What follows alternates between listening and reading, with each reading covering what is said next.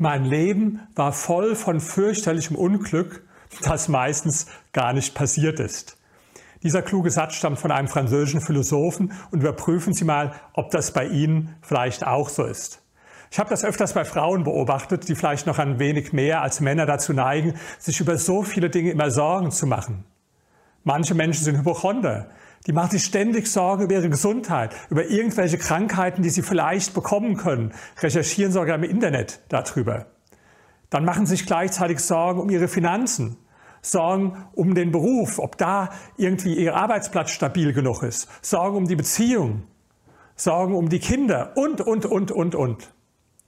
Für diese Menschen habe ich einen ganz guten Tipp. Schreiben Sie doch mal alle Sorgen, die Sie sich machen, auf, auf ein Blatt Papier oder vielleicht brauchen Sie auch ein ganzes Büchlein dafür. Machen Sie es mal ein, zwei Monate lang und dann überprüfen Sie, welche dieser Ängste, die Sie hatten, sind später dann tatsächlich eingetreten und welche nicht.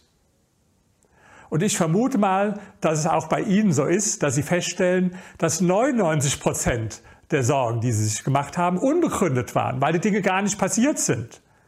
Umgekehrt gebe ich zu, können dann auch manchmal ganz negative Dinge passieren, über die Sie sich keine Sorgen gemacht haben, die trotzdem eingetreten sind. Aber Sie sehen schon daran, wie unsinnig es ist, sich die ganze Zeit Sorgen über Dinge zu machen, die dann wahrscheinlich gar nicht eintreten werden.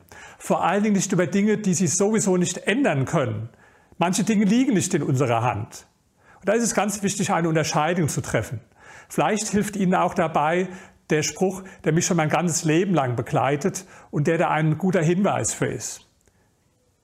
Gott gebe mir die Gelassenheit, Dinge hinzunehmen, die ich nicht ändern kann, den Mut, Dinge zu ändern, die ich ändern kann und die Weisheit, das eine vom anderen zu unterscheiden.